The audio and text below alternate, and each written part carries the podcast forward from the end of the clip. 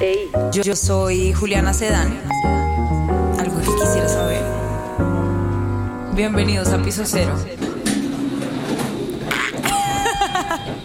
Bueno, y por fin, oigan, quiero contarles que esta entrevista la llevo queriendo hace mucho tiempo.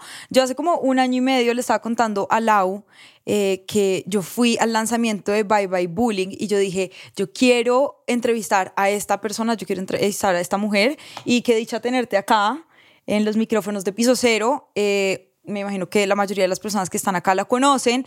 Para las personas que no la conocen, estoy con Laura Barhum, actriz, modelo, reina, empresaria, influenciador, mejor dicho, esta Tengo mujer es de tiene, tiene más puestos que un bus. Entonces, Lau, nada, bienvenida. Gracias por aceptar la invitación a Piso Cero. No puedo creer que nos hayamos demorado tanto.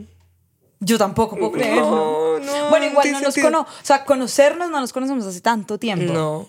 Pero, pero yo, te, yo te tenía ya a ti mapeada porque, por lo de Bye Bye Bullying, porque yo creo que esa iniciativa a mí me, me marcó mucho y yo dije como yo quiero tener a esta persona en, en el podcast porque yo chiquita era no la persona que hacía bullying, sino la persona que estaba en contra del bullying y yo eh, ayudé a una niña a digamos en ese proceso como a delatar a las personas que estaban haciéndole bullying, las echaron del colegio, en fin. Ay, wow. Entonces me sentí como muy identificada con, con esa iniciativa. Creo que es la primera persona, porque pensé que me- cuando me dijiste yo de chiquita, yo dije, me va a decir que o le hicieron bullying o yo era terrible haciendo bullying.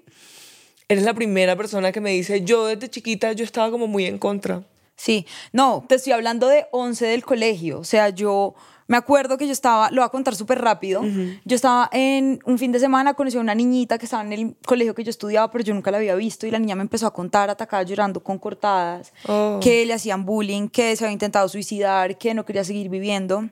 Y empiezo yo, claro, en 11 y esta niñita estaba como en quinto de primaria y empiezo yo como a recolectar pruebas, empiezo a ser yo como la madrina, en los recreos se quedaba conmigo, todo, y empecé a recolectar pruebas de Facebook, Ask, como todas esas aplicaciones por donde le hacían bullying y le decían mil vainas y rastreamos el computador y todo y a las niñas las echaron del colegio, el papá de la niñita era de la policía eh, o es, no sé, de la policía, y la niñita, y pues ayudaron como en todo ese, ese proceso como de buscar las pruebas y todo, y a las niñas las echaron del O sea, colegio. te recomprometiste. Me recomprometí, la- yo iba al psicólogo con la niña, hablé con los papás, con la rectora, todo. Yo odiaba a la gente que hacía bullying, y yo era de las populares, por así decirlo, pues yo era como del grupo de las que hacían mucho tenía full bullying. cosas- amigos y sí, etcétera. full amigos y todo, y yo decía, yo no puedo con eso. O sea, yo desde chiquita dije, yo quiero ser abogada porque yo quiero hacer justicia para las mujeres y los niños.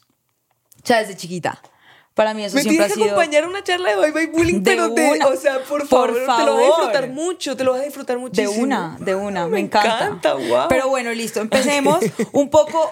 Tú tienes muchas facetas, eres actriz, eres modelo, reina de belleza y creadora de contenido. Cuéntanos quién es Laura Barjum, o sea, ¿tú cómo te presentarías? Uy, yo me presentaría como una persona absolutamente espontánea, como que, hey, me tienes que aceptar lo que sea que salga en cualquier conversación. O sea, yo me río duro, pues me puedo poner a llorar fácilmente, o sea, yo me- te estoy contando algo que me toca o estoy viendo algo, estamos viendo algo que me toca un montón y puedo ponerme a llorar, o sea, yo soy una persona que así, como que lo que me va pasando es lo que va Como que va saliendo. fluyendo. Sí, exacto. Entonces, como que si eso te abruma, no sé si podamos ser amigos. Ok, ok, ok. Como así me o te jodes o te lo aguantas o Exacto. alguna de las dos, pero esto no puede funcionar. Exacto. Ok, bueno, empezaste, eres modelo y yo me acuerdo que en la, en, la, en la charla que tú dabas hablabas del bullying. Quiero, quiero, estas dos situaciones me hacen un poco de, de, de ruido en la cabeza. Quiero entender cómo llegaste al modelaje. Entiendo que cuando eras chiquita te hacían bullying. Cuéntanos un poco cómo esa historia. Bueno, eh, efectivamente, en el colegio y en Cartagena en general, eh, el bullying fue horrible, fue muy difícil, fue una época que me marcó muchísimo. Pero cuando llego a Bogotá, yo pasé en la escuela de teatro en la que estudié, ahí empezó todo. Porque ya yo en el colegio era ridícula un poco por querer todo el tiempo estar que cantando, bailando, haciendo cosas. Entonces era como aburrido para las chicas. Bueno, recibía burlas también por eso. Pero cuando paso en una escuela prestigiosa de teatro, digo, bueno, tan ridícula no soy. No soy. Claro. ¿no? Y entonces me mudo a Bogotá y empiezo a cambiar de entorno completamente en una escuela donde todos queríamos ser los mejores, o sea, todos íbamos así como a la... Era, la competencia. Exacto, era súper competitivo, pero por ser bueno y por también trabajar en equipo. En teatro tú tienes que trabajar en equipo así, estés haciendo un monólogo, ¿no? El de luces, el de sonido, el de lo que sea que estés haciendo como actor, tú siempre estás en equipo. Entonces mi entorno cambió un montón y ya esa intensidad mía por hacer cosas ya no era de sosa y de boba y de ridícula, ya era de, mmm, esta vieja es repila, ¿no? Ah, pero por eso, la, la percepción de la gente empezó a cambiar Ah, cuando te cambiar. empezaron, qué vaina tan berraca, ¿no? Como la gente empieza a reconocer muchas veces el valor que uno tiene cuando empieza a ver los resultados. Pero eso es todo, eso viene desde la casa. Uno a, a mí no me creían el cuento de que yo quería ser creadora de contenido y que quería tener un podcast hasta que mi papá vio que podía vivir del podcast, ¿me entiendes? Y que la niña no se nos iba a morir de hambre hablando pendejadas, eh, eh, abro comillas, pues sí, como entre comillas, eh, en un micrófono, ¿sí me entiendes? Y siento que eso pasa mucho, como que la sociedad es muy castigadora hasta, Hasta- que uno demuestra lo contrario. Ya estás en la cima, cuando ya te ven allá es como, ah, claro. No, ella siempre fue. Ella, Ay, siempre, ella- ella siempre brilló, fue súper espontánea y hablaba muy bien en el podcast. No, sí, exacto. Exactamente eso fue lo que me empezó a pasar. Entonces, ahí, de- por alguna extraña razón, o no sé, eh, también incluyendo que la vida en Bogotá cambia todo un montón. O sea, El yo en. Cartagena me bajaba de la cama, me subía al ascensor, me bajaba del ascensor, me montaba al carro, me bajaba del carro, me sentaba en el pupitre, o sea, hacía ejercicio cero y comía delicioso en mi casa en Cartagena, en Bogotá ya no. Ajá. En Bogotá era que Transmilenio, caminar un montón, tenía que... ta- Mi cuerpo empezó a cambiar solito, sin cambiar muchos más hábitos que eso, pero además creo que no había cambiado tanto en ese momento cuando empezó a pasar que la gente empezó a decir, no, es que ella es divina. Es que ella es altísima, que era una de las razones por las que más bullying me hacían en el Sí, colegio. siempre he sido alta, como que... Ella es altísima, es divina. Y mírale ese lunar, que en el colegio era una verruga de bruja. Es divina. Eso empezó a pasar como en paralelo, mientras yo empezaba a destacar como en mi escuela como actriz, empezó a pasar eso, que la gente empezó a decir que yo era divina. Y de repente llegó alguien y me dijo, oye, pero tú te puedes hacer un billete modelando, vente, te presento con tal agencia. Y- eso fue pasando así como solito. Y creo, y yo siempre creo que le voy a echar la culpa a que creo que yo empecé a brillar mucho más. Creo que estaba haciendo lo que más me gustaba.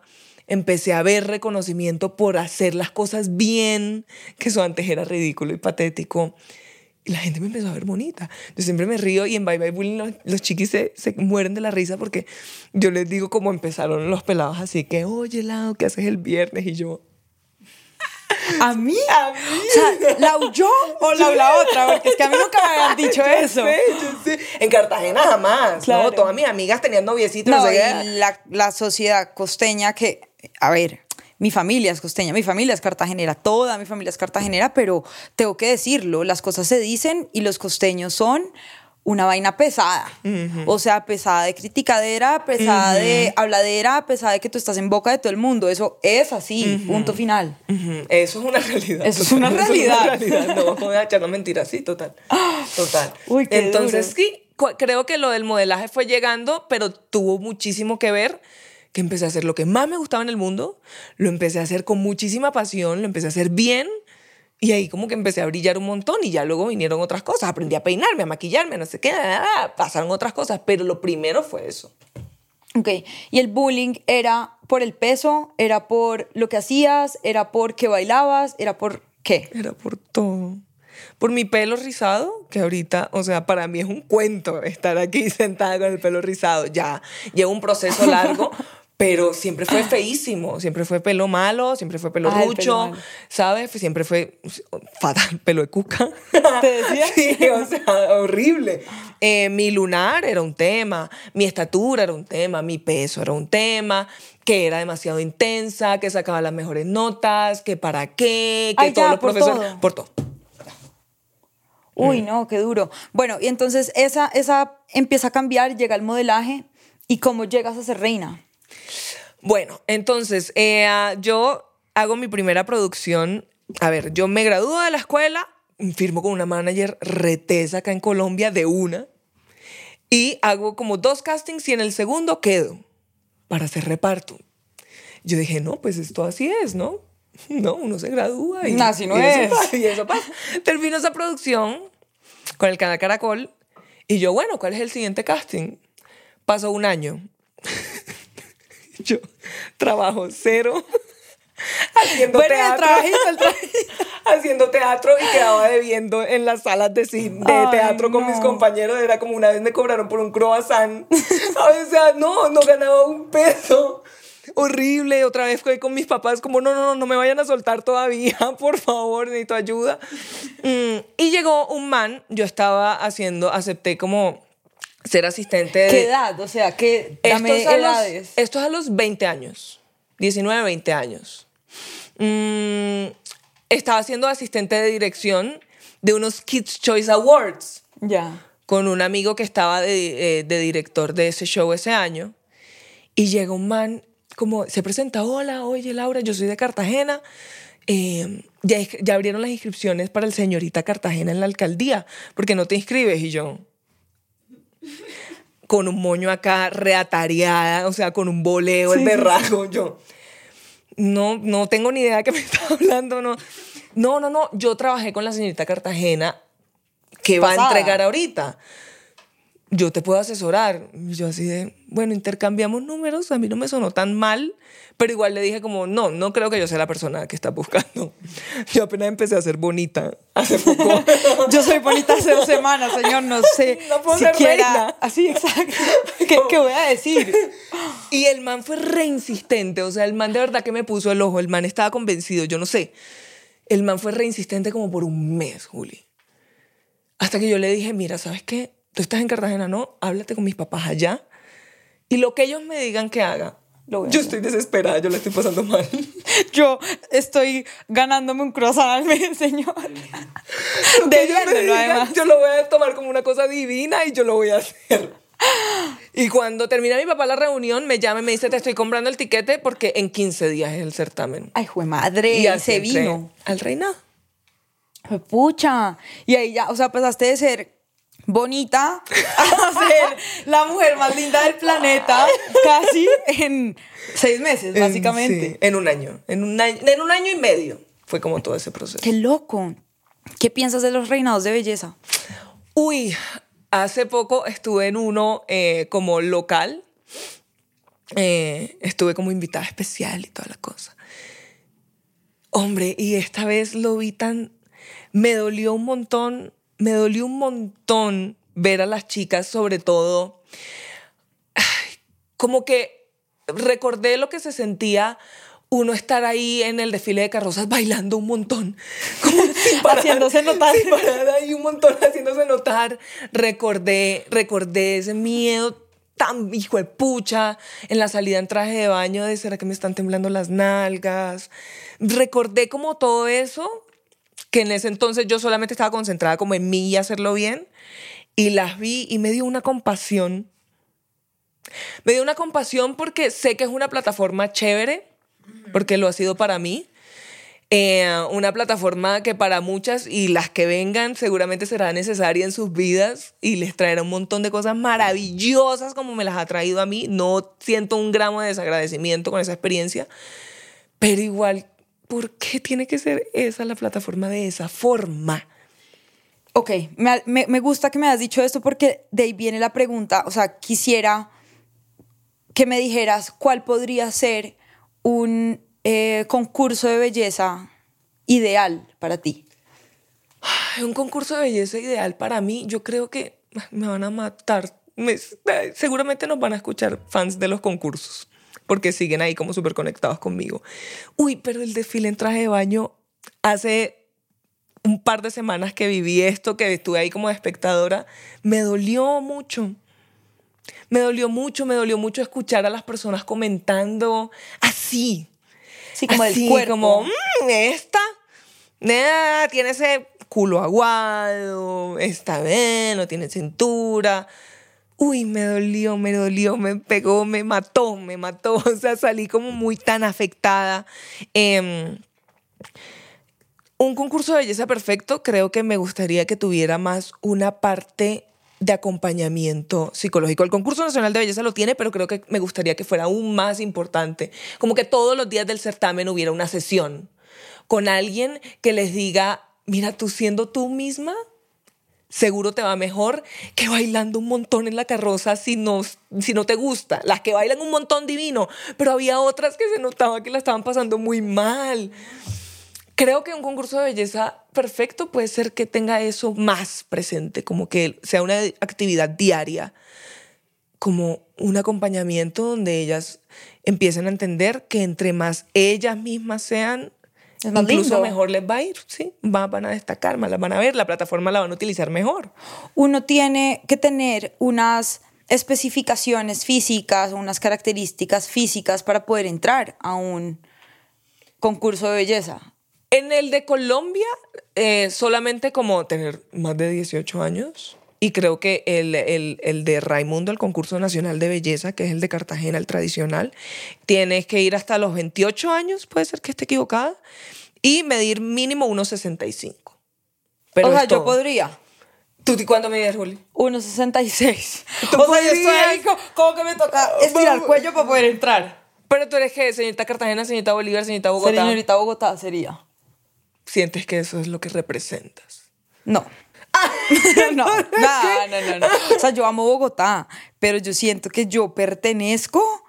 No, mentira, yo sería como un mix entre Bogotá y Cartagena pero tampoco soy costeña. Pero en mi corazón está Cartagena. Bueno, el caso es que yo no voy para allá. Es una buena pregunta para ti. O sea, es como cada que te preguntan de dónde eres, hay un tema ahí. Hay un tema ahí, sí. No, o sea, traje lo, de, traje lo de la belleza y lo de los concursos de belleza porque yo me siento muy identificada con ese tema. Y yo soy una persona que toda la vida ha sufrido por el, por el peso. Y hace poquito tuve una entrevista, una entrevista mm. con una persona que se llama Elena, Elena Melena en redes, y ella hablaba de una cosa de empoderamiento, de aceptar nuestros cuerpos, de, de hacerle un poco como la guerra a lo que la sociedad te está imponiendo, porque es muy difícil uno aceptarse, uno quererse, entonces a ti en las redes te están bombardeando con mil mensajes diciéndote quiérete, ámate, pero quiérete, ámate, pero tienes que tener las medidas perfectas para quererte y amarte, pero por el otro lado te están mandando mensajes de ama tu cuerpo como es. Entonces siento que hay como una dualidad muy fuerte en lo que nos dice mucha gente y estos mensajes ahora como motivacionales, pero por el otro lado la sociedad sigue siendo muy retrograda un poco en las mujeres tienen que ser 90, 60, 90 y son demasiado exigentes con las mujeres y lo que tú dices del no dudo, nunca dudaría en que eso fue una gran experiencia y fue una plataforma y fue algo también de muchas enseñanzas y muy lindo, pero también es algo que, que es muy, digamos, en, a, mi, a mi forma de ver, esto lo estoy diciendo yo, no Laura, a mí me parece muy, muy salvaje, ¿sabes? Como con, con la autoestima de las personas.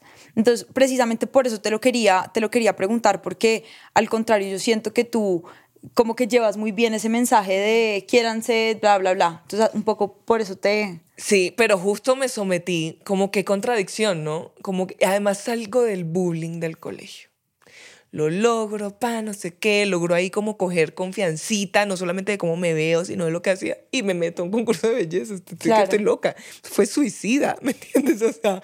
Pero es que eso no, eso, eso, eso no eres tú, eso, eso es todo, ¿me entiendes? Yo sufro con el peso y yo en otras dimensiones, pero también estoy expuesta a las cámaras, también estoy expuesta a que la gente me lo diga. Entonces, eso, yo no lo juzgaría, ¿me entiendes? Como que al final esa es la misma sociedad a ti, como diciéndote en dónde tienes que ir encajando. Sí, sí, sí, sí. Yo creo que todavía, yo creo que sí, a pesar de que lo que dices, hay muchos mensajes que, de, influenciadores como Elena, que la amo, em, que, que, muestran otras cositas, uff, todavía. Falta mucho. Y sabes qué, fuera de las redes sociales. O sea, yo en Bye Bye Bullying me encuentro con chicos que la mamá es la que los tiene atormentados con el peso y con mm. medidas y con pelo y con etcétera. Total. El papá es el que los tiene, ¿me entiendes? O sea, mm, es un tema complicado. Es largo. Sí. ¿Cómo manejas tú, por ejemplo, ese tipo de comentarios? Porque tú venías precisamente del bullying, llegas a esto y es estar sometida a los ojos del el planeta entero. O sea, tú estuviste ahí a los ojos de todo el mundo a ver, si me entiendes, todo el mundo criticando, porque es que la gente es buenísima para ver las cosas malas muchas veces. Obviamente también resaltan las cosas buenas, pero es como en un certamen de belleza, es como están calificando básicamente que la perfección, entonces que las nalgas estén puestas, que bien puestas, digo como bien tonificadas, que el abdomen sea tal, que ta, ta, ta. ¿Cómo manejas tú esos comentarios? Yo creo que yo tengo días de días. Sea, tengo días donde estoy así que, ¿y qué? O sea, estoy re, hmm, me puedes decir lo que quieras, pero yo me siento perfecta. Pero tengo días donde me voy al piso, o sea, con uno. O sea, fue que todos estén lindos y con uno solito me quedo todo el día, todo el día que mm, no tengo el abdomen suficientemente plano, mm, tengo las piernas demasiado gruesas, mm, o sea, tengo días de días. Todavía, o sea, mi concurso fue hace siete años por ahí y, a mí todavía está el día en el que me golpean y me pasa como un camión por encima puede ser un comentario. Okay. ¿Cuál ha sido el aprendizaje más grande que tú has tenido a lo largo de estos años de actuación, eh, pues reina, creadora de contenido? Como, ¿Cuál es ese, ese aprendizaje que tú dices, esto es algo que yo ahorita tengo muy mío, como muy aprendido, muy interiorizado? De hablar, hacer y sentir la verdad. O sea, yo noto que que de verdad eso aporta tanta belleza en las personas. O sea, a mí háblame de, de ti, de, de, tu cultura, de tu tradición, de tu crianza, de tus experiencias, de lo que te duele, de lo que te da miedo, de lo que te pone feliz, de la comida que te gusta. Cuando las personas hacen eso, yo veo que les brillan los ojitos un montón y ahí me tienen. Entonces yo trato de siempre la verdad. O sea, yo de verdad, en serio, en serio, trato de evitar posturas. Si quiero estar encorvada, si quiero hacer siempre la verdad, lo que, te gusta, lo que me sale. y me acuerdo que hubo un tiempo, y sobre todo en esta época de reinado, donde, donde a los, ¿sabes que existen? Es que misólogos ¿Mm? son gente que estudia como a las mises. ¿Qué? son críticos, pues no estudian, críticos de reinas. Ay, no. Bueno, entonces me acuerdo que los misólogos. misólogos, los misólogos. Eh, era muy como, ay, ella se ríe, ay, muy grande, hace muecas y no sé qué. Y yo me acuerdo que hubo un tiempo que yo estaba como, tengo que ah. moderar más, tengo que... No, luego entendí que, que no, que mi sonrisa contagia porque es ah, la que se me vomitó, ¿me entiendes? La que de verdad me salió. Entonces, lo que más he aprendido en todo este tiempo en la televisión, en, lo, en las redes sociales, en los reinados, en, en la, mi vida, es a siempre hacer y decir la verdad. La verdad. Bueno, hablando un poquito como de la verdad, de lo que te mueve, de ser muy real, como muy espontánea, ¿qué es eso ahorita que a ti te mueve mucho? Porque, por ejemplo, te he visto actuación, te he visto full actuación, te he visto también en Masterchef, eh, creación de contenido. Eh, cuéntame qué es eso que tú dices, pues pucha, me motiva y me mueve mucho. Esto es por lo que yo me levanto casi que todos los días. La actuación es... El uno. Sí, es el uno, es el uno. Yo hace poquito terminé una producción y como que recordé, como que yo tenía un dolorcito ahí, porque los castings no son fáciles, es un montón de nos todo el tiempo. O sea, ya a mí semanalmente me dicen que no, al menos una vez, ¿me entiendes? sí, sí. ¿qué hice ¿Otra mal? Vez? Es que pues sí. Entonces tenía como un dolorcito y, y fue como, no, yo soy autosuficiente y yo produzco mi propio contenido. Y, mm. entonces, ahorita que volví a actuar y estuve como cinco meses actuando, dije, ay, yo esto lo amo. me encanta. Me despierto todos los días en una cosa, no puedo creer. Y ahora quiero otra vez y quisiera como seguir trabajando mucho como actriz y quisiera hacer un millón de cosas como actriz. Y lo segundo sería Bye Bye Bullying el proyecto más importante de mi vida. Hablemos de eso. Cuéntame un poquito de Bye Bye Bullying y ahorita volvemos a lo de la actuación, pero eso quiero empezar por ahí. Empezar por ahí, no. Quiero que arranquemos contándome, sí, un poco de Bye Bye Bullying. ¿De dónde nace? Me imagino que es tu experiencia, pero ¿en qué consiste? Bueno, resulta que yo siempre fui muy abierta con que yo había vivido esta experiencia desde que era señorita Cartagena. Yo como que los medios empezaron a hacerme entrevistas por primera vez y yo dije como, ay, ¿sabes qué? Yo voy a contar esto. Entonces eso empezó a ser una gran bandera, luego como señorita Colombia, etc. Después de pandemia, una psicóloga de un colegio en Turbaco, Bolívar, que es un pueblo muy cerquita a Cartagena, eh, ya con, se consiguió el número de mi mamá. Y le dijo, oye, después de la pandemia, después del encierro, los niños que eran agresivos volvieron mucho más agresivos y los niños que eran tímidos volvieron mucho más tímidos. Entonces el bullying se nos está estallando hasta por los ojos, o sea, es, la situación está muy grave en nuestro colegio, y hablándome de su colegio. Yo he escuchado que Laura habla sobre eso. ¿No será que ella viene, les hace una visita, hace alguna actividad? Ella ni siquiera sabía lo que nos estaba pidiendo pero era como ayuda. Ayuden, eso, se me está saliendo de control. Entonces, eh, mi mamá me contó y yo le dije, no, pues sí, de una. Ma, yo voy a escribir algo, algo me invento, alguna charla o algo y, y lo hacemos. Y le dije, ay, ¿sabes qué?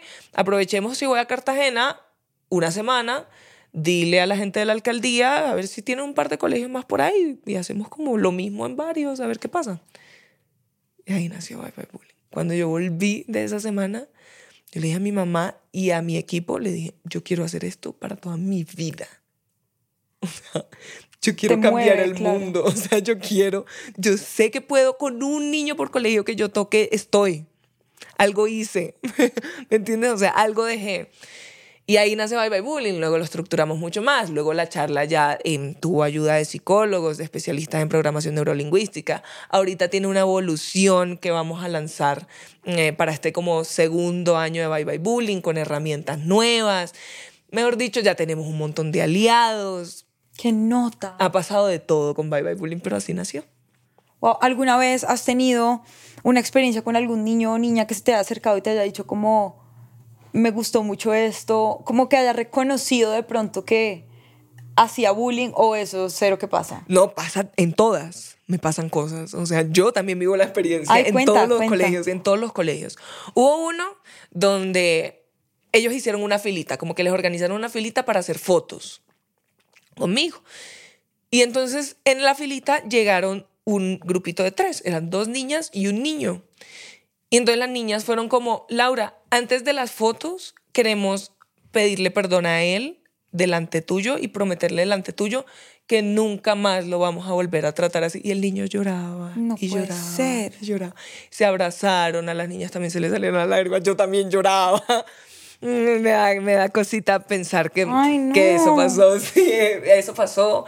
Ya, ya em, con eso vale toda la pena. Yo sé, vale toda la pena. Hubo otro que yo veía durante la charla y veía, veía que lloraba y lloraba. Llevábamos cinco minutos de charla y el niño lloraba y lloraba y lloraba y lloraba. Me acuerdo que me le acerqué, le di un abracito, pero pues no hubo el momento de que me contara.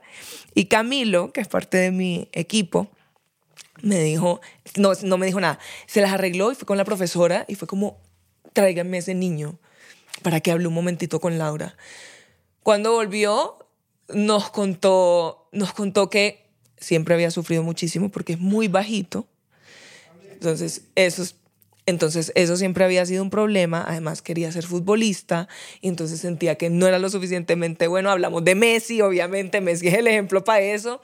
Eh, y así, como que tuvimos un momento y se fue como le cambió toda la energía. No, nos ha pasado de todo y me puedo quedar aquí todo el día hablando. en todos los colegios pasan cosas increíbles. Bueno, entonces, nuevas cosas con Bye Bye Bullying, vas a seguir en eso, actuación también. Cuéntame de Masterchef. ¿Qué te cuento de Masterchef? ¿Cómo fue esa experiencia? Uy, yo creo que la experiencia más dura de mi vida. Peor que el reinado. ¿Qué? Sí, sí, sí. No, no, no, no, no, espera un momentico. Explícame esto. No me lo esperaba. Muy difícil, Juli. O sea, no sé, para mí, yo me lo viví, me lo disfruté, aprendí un montón saqué un montón de cosas re lindas, pero yo me acuerdo que yo sufría mucho. O sea, yo no me di cuenta de cuánto sufría hasta que me eliminaron. O sea, cuando me eliminaron y sentí paz en mi vida, yo dije, como, yo la estaba pasando muy mal. O sea, yo estaba sufriendo mucho. ¿Pero por qué? ¿Qué te costaba trabajo de eso? Yo sentía que, claro, estaba lejos de mi zona de confort y eso era como muy fácil decirlo, pero uno, yo soy re perfeccionista. Yo no sabía cocinar antes de entrar. Y yo, en el primer reto, yo quería hacer Rausch. Pues yo quería que ya me saliera todo perfecto. Entonces la embarraba y lloraba y era horrible y me mataba estudiando, trasnochaba, no dormía. Me acostaba a la una de la mañana cocinando en mi casa y me recogían a las seis y media. Em, soy competitiva, entonces cada que no ganaba era como, ah, o cada que me ponían delantal negro sufría muchísimo. Era como que se me acababa la vida. me la pasaba muy, me la pasé muy mal, muy mal pero también muy bien. O sea, como que sí aprendí, me, eh, hubo momentos de risa, pero creo que me puse un montón de presión, encima. Sí. Y consumía todo mi tiempo. De lunes a sábado me recogían seis y media y hubo veces que volvía a las 10 de la noche a la casa. O sea, ¿tú dirías que ese podría ser uno de los momentos más difíciles de tu vida? Ah, bueno. Dice que sí un poquito. Pero, pero, pero de los proyectos, no de los momentos más difíciles de mi vida, pero de los proyectos, sin duda puede ser el más. Ok. Difícil que he hecho hasta ahora. ¿Lo repetirías? No sé, no creo, no. ¿No? ¿O no sabes? No, yo creo que no. Yo creo que reality en general ya bueno, proyecto más difícil ese. Momento de tu vida, llamémosle momento piso cero, un momento de expansión, momento de crecimiento, momento en el que tú decías, mierda, yo no sé para dónde coger, no, no tengo ni idea. Y lo lograste. Uy, mi momento piso cero, sin duda, es, mira, cuando yo, a ver, yo me inscribí al concurso de señorita Cartagena, ¿no? Sin saber ni qué hacer, aprendí a caminar en tacones en esos 15 días, no sé qué. me encanta que todo es como en el tiempo, ¿no? Yo no sabía cocinar y aprendí a cocinar ahí. Yo no sabía caminar en tacones y aprendí a caminar en tacones. Pero muy yo eso. yo soy así re, vamos para esa, ¿qué hay que hacer? Aprendo ya, hoy. y quiero ser la mejor. Quiero ser muso, listo, mañana estoy... Mm. Y yo tengo mi, era, es, en realidad es mi mi tío bisabuelo, pero como yo no tuve abuelos, él fue mi abuelito. Él como que cumplió ese, ese rol de abuelito, mi tío Lalo. Mi tío Lalo, yo me inscribo al concurso y se enferma. Un señor re sano, un señor de noventa y pico de años, re sano, o sea, un roble. Y se enferma de la pancita. Y que le dolía y le dolía y le dolía. Empieza el certamen, que el certamen duró tres días, y hubo que hospitalizarlo.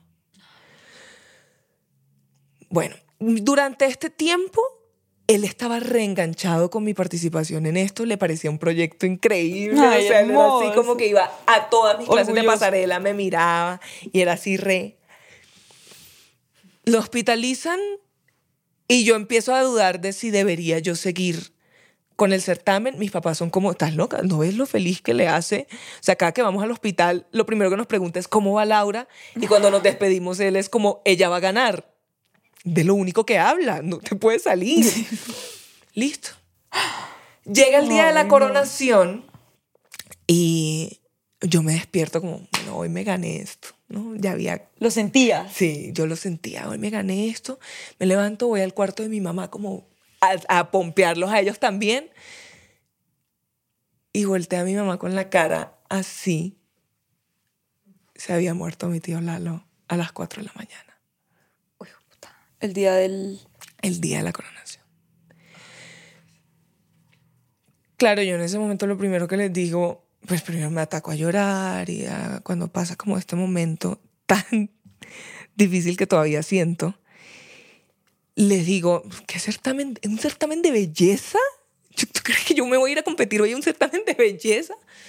Y empiezan todos, Lau, te juro, te juro que si hay un homenaje que tú le puedes hacer a él, es este, ganarte esta mierda, salir con toda hoy, sí. Todos, todos así cogieron mi abuela, mi mamá y mi papá, los tres así como de, tienes que hacerlo, te lo juro que si hay un homenaje que tú puedas hacerle al tío Lalo, es este. Claro. Lloré hasta el mediodía, no sé cómo hice, me olvidé de él. Después del mediodía me olvidé de él. Te concentraste en eso. Me olvidé de él, no sé cómo hice. Hasta el momentito antes de salir como en traje de gala, ahí otra vez él volvió a estar ahí, lo sentí al ladito y ya pues el resto es historia, pero ese es el momento piso cero, sin duda, hasta el momento. Se puede poner peor, ¿no? Pero sí, no, no, no, no. Bueno, no, ya, ¿qué? ¿cómo? ya no quiero más. Yo sé, no sé cómo hice, no sé cómo hice, qué locura. Bueno, no, Lau. Eh, para terminar, esto, esta pregunta está muy random, pero. Hay una dinámica en este podcast y es que siempre los invitados dejan una pregunta para el siguiente invitado. Nadie sabe quién eres, nadie sabe nada. Ok. Y tú vas a dar una pregunta para la siguiente persona. La pregunta que te dejaron a ti fue, ¿qué harías si tu hijo o tu hija cae en las drogas? Uf, ¿qué? Wow, miércoles. Ay, Dios santo. Me hice una de las razones por las que no quiero tener hijos. no. Ah, ¿no quieres tener hijos? No Empecemos sé por ahí. siquiera. Si empecemos por ahí, en este momento no. Ya. Eh, puedo Eso cambiar es de otra opinión. cosa, ¿no? Como que siempre se asume que las mujeres quieren tener hijos. Y son, son muchas ahora las mujeres que en verdad no. No. No están mis planes, puedo cambiar de opinión, me puede pero no, ahorita no, pero ay, si mi chiquito ah, cayera en las drogas, Es que no quiero tener hijos, pero sí mi bebé, Mi bebé. chiquititito. Eso es muy tú, marica. Si tu bebé chiquitico, hijo hermoso, cae en ¿cae las en drogas. las drogas? Uy, yo creo, yo creo que lo primero es buscar ayuda profesional, ¿no? Eso es como lo básico y como lo yo no podría con eso sola, no tendría ni idea efectivamente qué hacer y estar absolutamente presente, o sea, como todos en el equipo, ¿no? Y él, él a terapia o a internarse o lo que sea y todos. Todos No, mi marido, si tengo un marido. Si mi marido, los abuelos, los que todo el mundo, ¿no? Aquí nos vamos a poner la 10 porque tenemos que salir todos de esto. Yo creo que eso es lo que haría. Todo el mundo a terapia a saber qué hacer, cómo, cómo, cómo torear esto. Resolverlo. Marido, dijiste marido. No me podía ir antes. no te salvaste. Marido, maride, marida, cuéntame de, de tu situación Sentimental. sentimental. Lo que me quieras contar, lo, lo que... Habla tú, yo no voy a preguntar nada. No. Em, mm. No, pero me tienes que preguntar porque si no te, te va a... O sea, como así. ¿En qué estás? Yo estoy soltera. estoy soltera. O sea, tú me En una escala, real, no, no, espérate, mira, mira, mira. En una escala de 1 a 10, siendo 0 muy soltera y 10 cuadrada, ¿en qué estás? Ah, cero muy soltera, ya digo, ya es bien. No, no, no, cero muy soltera. Em, Y 10 en una relación. no, no. Ay, me atoré. Se puso nerviosa. Eh, yo estoy en un. En un. No, como en un. ¿Qué? Como en un cuatro. ¡Ay! Todas debía haber dicho cero, ¿no? No, no, no, en un 4. En un entonces, si es en un 4, ¿Qué habla, ¿qué está pasando? No, no, no, no, espérate un momento. No estoy en una relación, estoy sudando. Estoy en, no, no estoy en una relación. No, estoy en cero.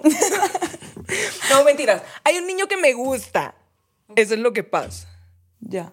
Y ya está. Perfecto, está bien. ¡Listo! Eso fue todo. ¿Y qué pregunta? Me dolió. ¿Qué pregunta le dejarías al siguiente invitado? Am, ah, no, ya va, un momento, no me puedes coger así. Ya va.